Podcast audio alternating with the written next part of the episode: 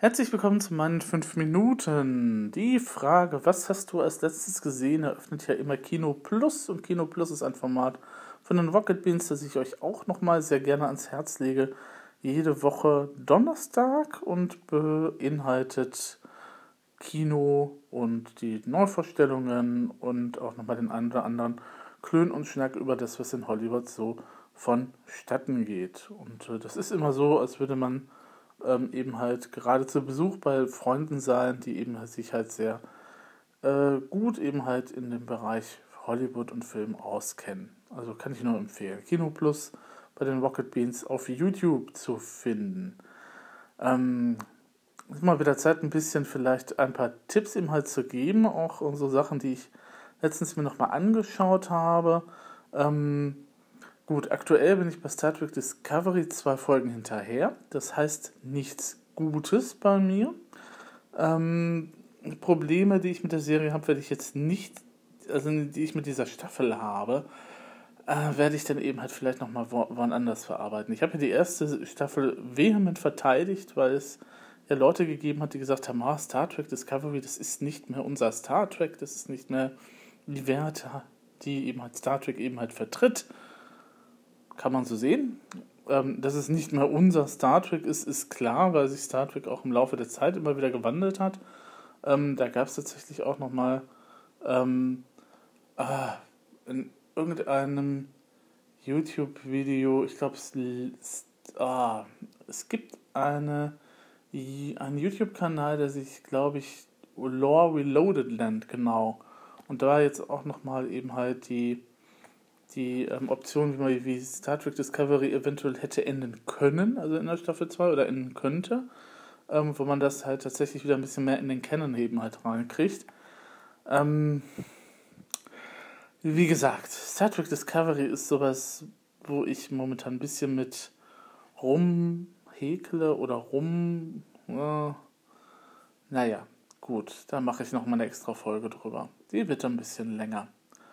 Gut, also da bin ich jetzt ein bisschen hinterher, bis ich mal angeschaut habe. In der Zwischenzeit sind tatsächlich auch äh, Serien wie Nailed It, beziehungsweise das ist eine Kochshow. Aber eine Kochshow, in der es nicht, ja, in der es eigentlich auch darum geht, ein perfektes Ergebnis zu erzielen, aber das wird in der Regel in dieser Serie, in dieser Folge nie erreicht ähm, weil man halt Hobbybäcker hat, die eben halt versuchen, tatsächlich Kreationen von totalen Profis eben halt nachzubacken und das geht in der Regel total schief. Das ist halt das Lustige an dieser Serie. Ähm, und ähm, die Serie ähm, ist auch ganz nett, weil sie auch genau weiß, dass man eben halt am Ende nicht die Meisterwerke zu sehen bekommt, die man da halt vorgibt und äh, die auch ganz nett und sehr human auch mit den Kandidaten umgeht. Also klar, es, man kann dann natürlich auch einen Preis gewinnen und ich glaube 100.000 Dollar oder sowas. Aber das ist ja dann, ja, aber im Endeffekt ähm, ist es eigentlich wirklich sehr nett, sich anzuschauen und äh, man erkennt sich dann doch bisweilen dann wirklich so wieder, wenn man sagt, okay, ich habe jetzt auch wieder vergessen, mal die Kochform einzufetten. Hm. Genau, Nailed It. Ähm, witzigerweise gibt es davon auch eine Mexikanische Variante, also die gibt es bei Netflix auch auf Spanisch. Ähm, mit Untertiteln habe ich mir die auch angeguckt, muss ich sagen. Also es ist so eine nette, ja, das ist halt so, du kommst halt abends nach Hause und hast keine Lust mehr auf irgendwie weltphilosophische Ansichten, also schmeißt du sowas halt rein. Ähm, zu dieser Art von Serien gehört auch Skin Wars. Davon gibt es nur drei Staffeln, die habe ich mir jetzt auch nochmal angeguckt.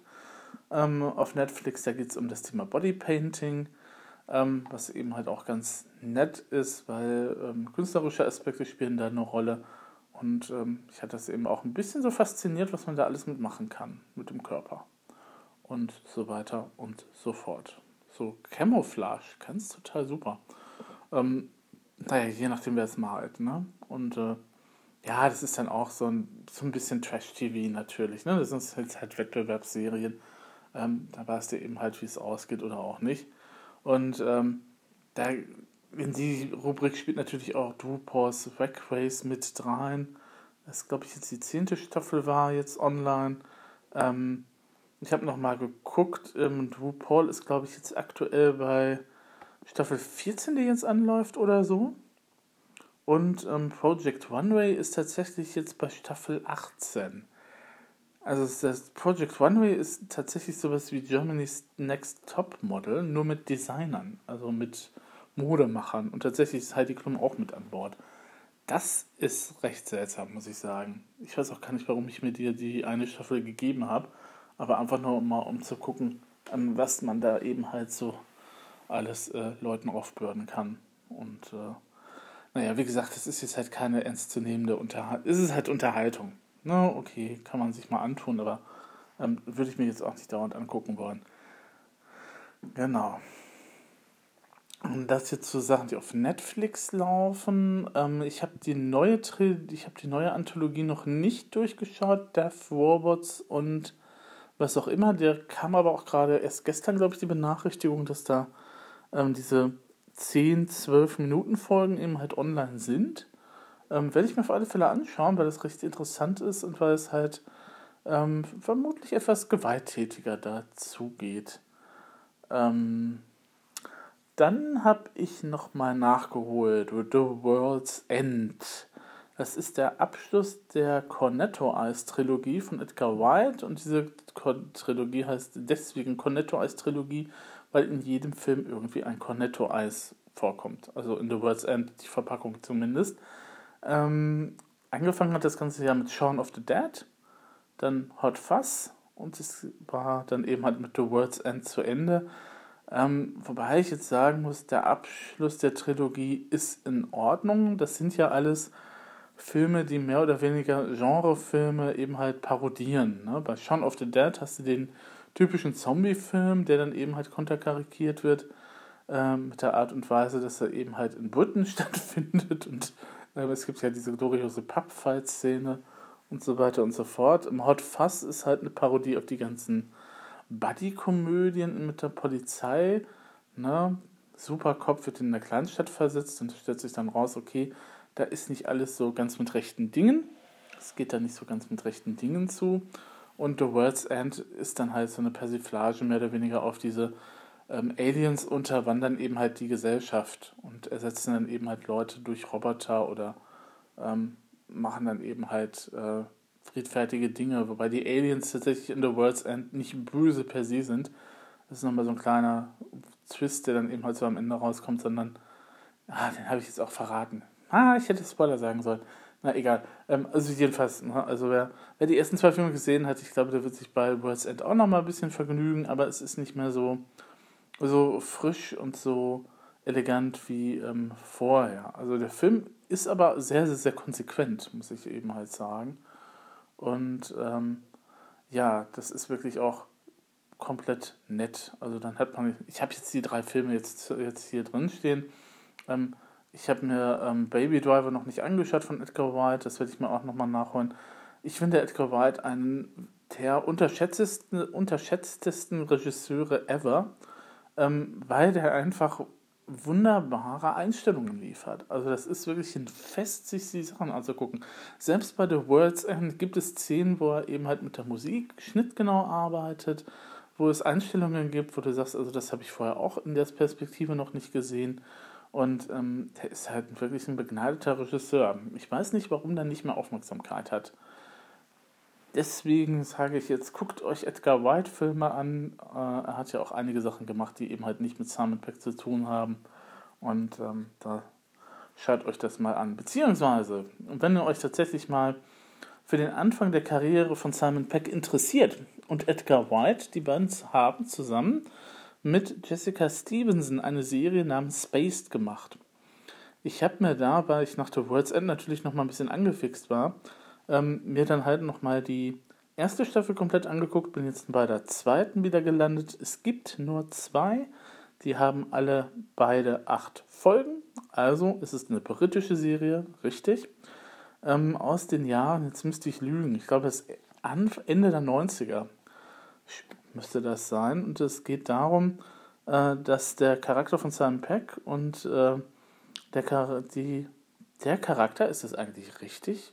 Der Charakter, also die Rolle, die Jessica Stevenson spielt, ähm, die beiden sind eben halt hochkant rausgeflogen worden aus ihrer Wohnung. äh, von ihrem Partner halt sozusagen auf die Straße gesetzt, ähm, treffen sich jetzt eben halt jeden Tag in so einem Café und gehen da halt die Wohnungsanzeigen durch, finden dann tatsächlich auch eine, die irgendwie annähernd passt, müssen aber feststellen, oh, nur für verheiratete Paare. Was folgt, ist irgendwie einleuchtend. Ähm, sie faken eben halt tatsächlich eine Beziehung. Und in der ersten Staffel geht es jetzt darum, eben halt tatsächlich diese Beziehung eben halt nochmal ein bisschen auszukundschaften, beziehungsweise nochmal den, den Kosmos von Beziehungen generell eben halt zu erkunden. Das klingt jetzt ein bisschen esoterisch, ist aber tatsächlich sehr lustig und sehr ähm, nett. Und in der zweiten Staffel geht es dann komplett nochmal um, äh, ja, mehr oder weniger um äh, Tims, ähm, das ist der Charakter von Simon Peck, Tims Karrierepläne, beziehungsweise auch die Pläne, die ähm, Jessica Stevenson hat. Die beiden sind so um die 25, 25 ähm, und äh, die dann eben halt am Ende dann rausfinden, dass man sich vielleicht doch nicht so, dass man sich vielleicht ein bisschen überschätzt hat, eventuell. Also es gibt ähm, einen sehr lustigen Story-Arc eben halt um diese Comic-Serie, die ähm, der gute Simon Pector zeichnet, ne, die dann halt beim Comic-Verlag dann eben halt tatsächlich auch landet und so weiter und so fort. Sehr skurrile Charaktere, ähm, die man sehr schnell ins Herz schließt und es ist sehr schöner Humor. Was mir auch sehr gefällt, ist natürlich, ähm, dass es dauernd irgendwie so Anspielungen auf Genreserien gibt. Also sei es nun auf Buffy the Vampire Slayer oder eben halt auf andere Comic-Serien. Ähm, Babylon 5 wird irgendwann mal erwähnt oder Hawk the Slayer. Ähm, das ist der Bruce Willis-Film, müsst ihr nicht kennen. Er ist auch furchtbar.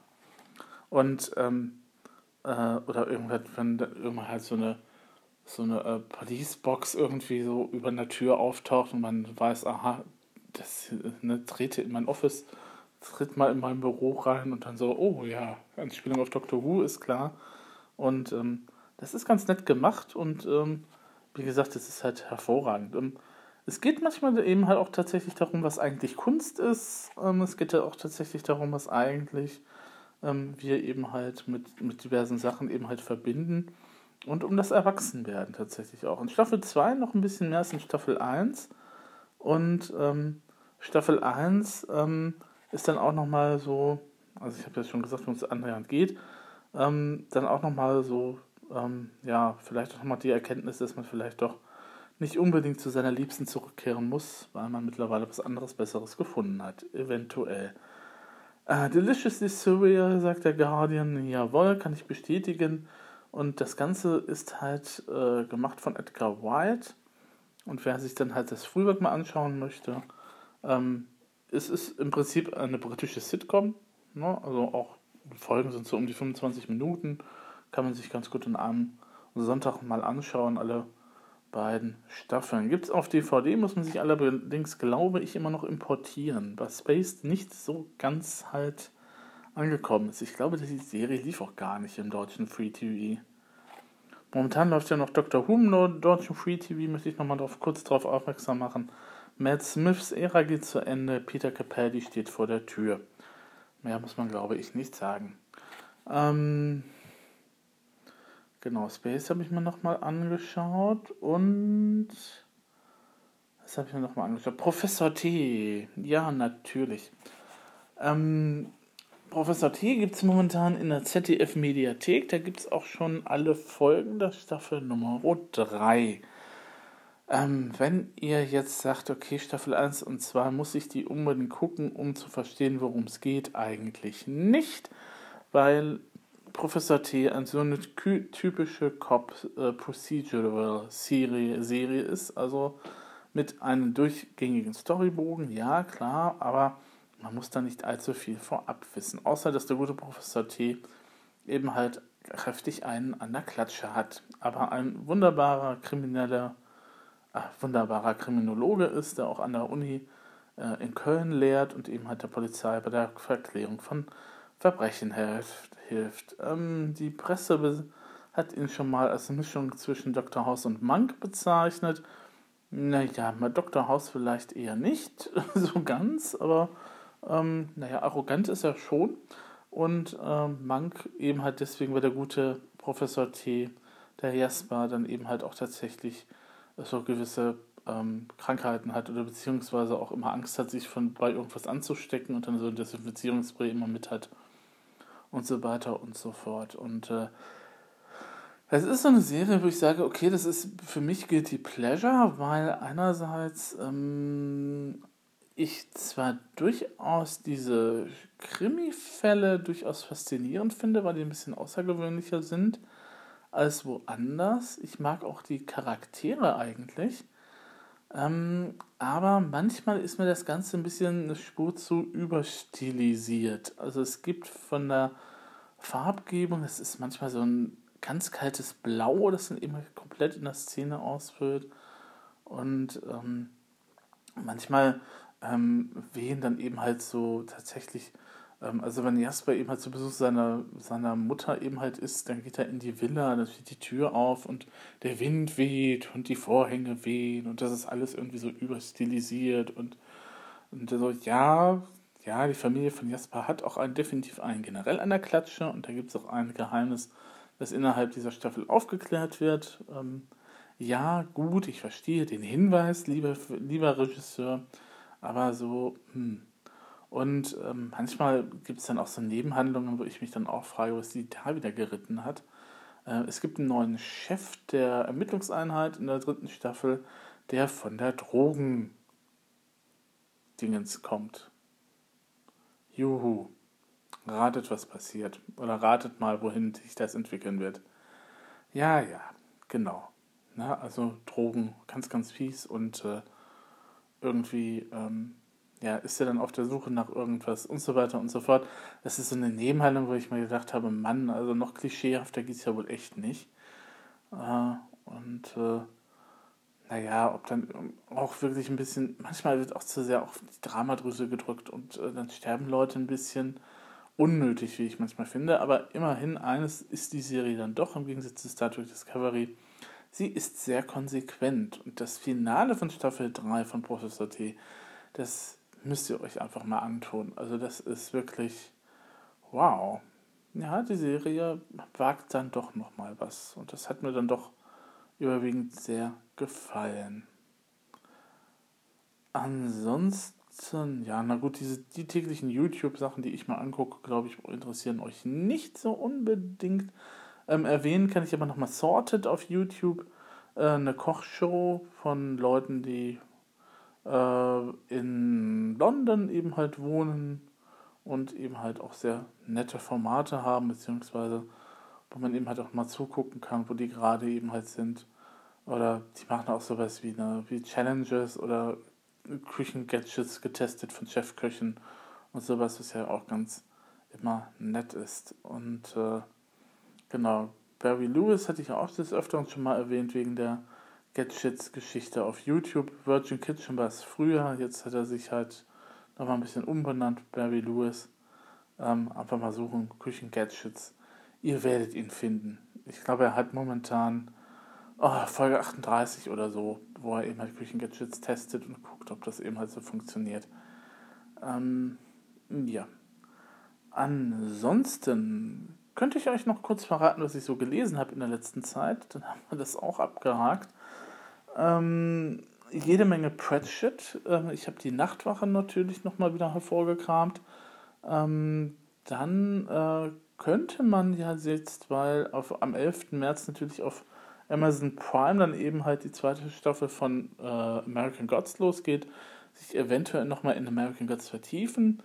Ähm, ich weiß nicht, ob es auf Deutsch die Übersetzung des Authors Preferred Textes gibt.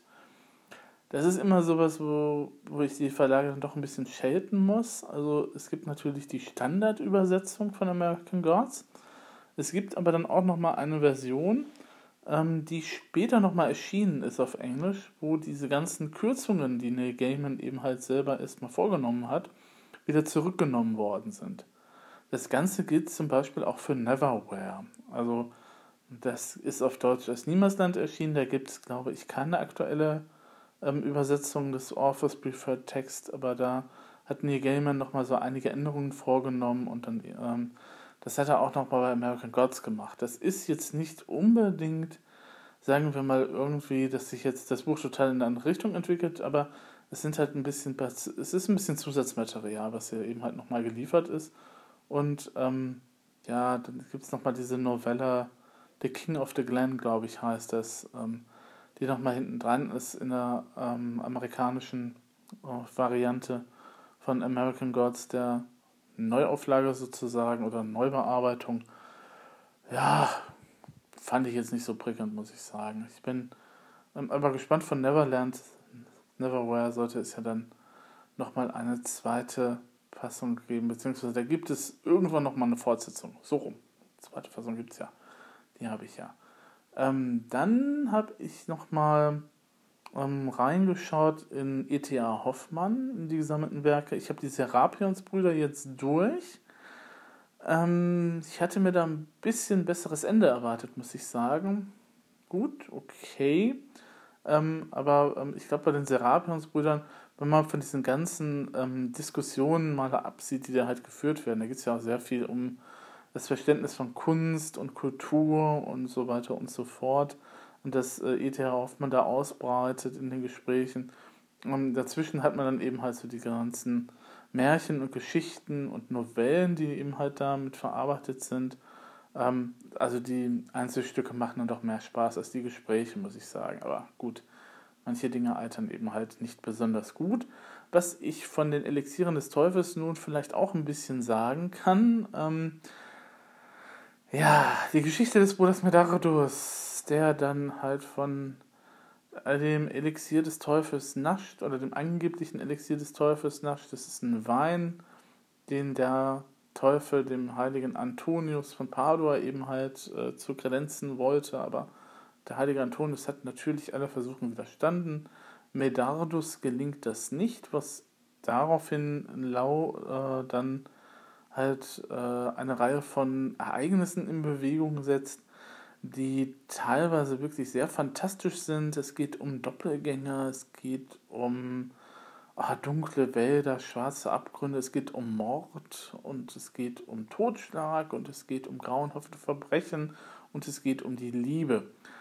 Den Plot von den Elixieren des Teufels zusammenzufassen, ist halt nicht so unbedingt ganz einfach. Es ist halt auch mehr so, ein Abspuren von Episoden mehr oder weniger. Dass das alles am Ende irgendwie zusammenhängt, ähm, das ahnt man hm, während des Romans selber auch, ähm, wobei sich dann eben halt herausstellt, dass jeder, der den, den Medardus da eben halt auf seiner Reise getroffen hat, dann eben halt mehr oder weniger ähm, mit ihm verwandt ist und da gibt es einen Fluch, der dann eben halt gebrochen wird durch ihn und so weiter und so fort. Eben das, was Romantiker gerne eben halt so gemacht haben. Ne?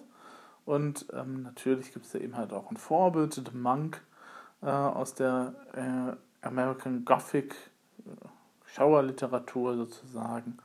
Und ähm, da hat sich der E.T. Hoffmann ein bisschen davon inspirieren lassen. Ähm, es ist nach wie vor ein Roman, der sich eigentlich ganz gut liest, äh, bis auf so einige Sachen, die man aber überspringen kann, auch guten Gewissens. Ähm, und ähm, naja, wenn es dann eben halt um die, fünf, um die fünfte Variation des Themas, oh Gott, wie liebe ich doch diese Frau, ähm, geht, dann äh, ist es dann doch nicht ganz so prickelnd, muss ich sagen.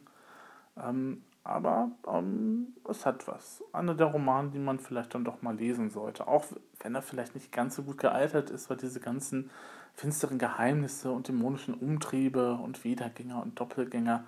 Doppelgänger ist natürlich in der Romantik immer gern gesehen, genommenes Motiv.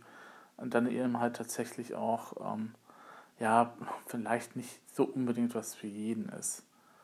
Ja wo ich mich nochmal reinzulesen versucht habe, ist in die Känguru-Apokryphen. Ähm, fragt mich nicht, warum ich jetzt den letzten Band gekauft habe, obwohl ich die anderen drei Bände gar nicht kenne, ähm, von den, vom Kai-Uwe Kling, aber da muss ich sagen, ah, das ist so unlustig. Das ist so. Oh, das ist so betont irgendwie auf irgendwas hinauswollend manchmal. Und die Idee mit dem Känguru, dass der irgendwo in einer WG wohnt, ja, okay, es ist ein kommunistisches Känguru und äh, ja, super. Und äh, ah, ist halt nicht mein Humor. Muss aber auch nicht sein. Genau. ansonsten habe ich noch jede Menge Fachliteratur gelesen. Äh, Losungen natürlich, habe etliche Bibelstellen mir angeschaut für die Predigt nächste Woche, beziehungsweise übernächste Woche. Denn diese Woche bin ich nicht dran. Hm. Ich bin nämlich von Freitag bis Sonntag komplett auf der Wolfsburg. Das ist hier in der Nähe und zwar ist das die Kathol ist das die katholische ja, Akademie oder oh, katholische Fortbildungsstätte, ähm, die dann eben halt ein Programm anbietet. Ähm, das Problem immer, das ich habe, wenn ich eine Fortbildung eben halt machen möchte, ist, dass wir relativ, dass die evangelische Kirche im Rheinland ja relativ weit relativ breit aufgestellt ist. Also ähm, ich könnte jetzt zwar irgendwo hinfahren, aber äh, ähm, da ist die Wolfsburg mit den Angeboten ja doch um die Ecke und ob das jetzt katholisch oder evangelisch ist, das ist mir egal, Schnurz, solange mich das Thema interessiert. Und wir haben halt nicht so den zentralen Punkt für die evangelische Kirche im Rheinland, beziehungsweise haben wir doch, das ist mehr oder weniger die Melanchthon-Akademie, beziehungsweise da in Köln um natürlich, aber ähm, das ist auch immer so, ah, muss man so eine Stunde hin, dann ist der ganze Tag dann irgendwie dann auch wieder komplett weg. Ähm, und bei der Wolfsburg kann ich eben halt tatsächlich nur zwei Stationen mit der S-Bahn fahren, U-Bahn, S-Bahn fahren und bin dann eben halt da, muss dann halt nur noch ein bisschen zu, Fu zu Fuß den Berg rauf. Ähm, werden mir dieses Jahr auch den Luxus eines Zimmers gönnen. Ähm, und ähm, dort werde ich dann am Wochenende damit verbringen, neues geistliches Liedgut aus den USA zu singen. Mal gucken, ob damit Gospels oder Spirituals gemeint sind oder tatsächlich NGLs, sowas wie Iona. Ähm, sieht eigentlich ganz gut aus. Das ist mit immer so ein, ein Highlight auch hier in der Gegend. Also die Plätze sind immer sehr schnell ausgebucht und sehr heiß begehrt. Da muss man im nächsten Jahr muss ich dann auch noch mal ein bisschen aufpassen, dass ich dann auch wieder einen Platz kriege. Das ist nicht immer so der Fall.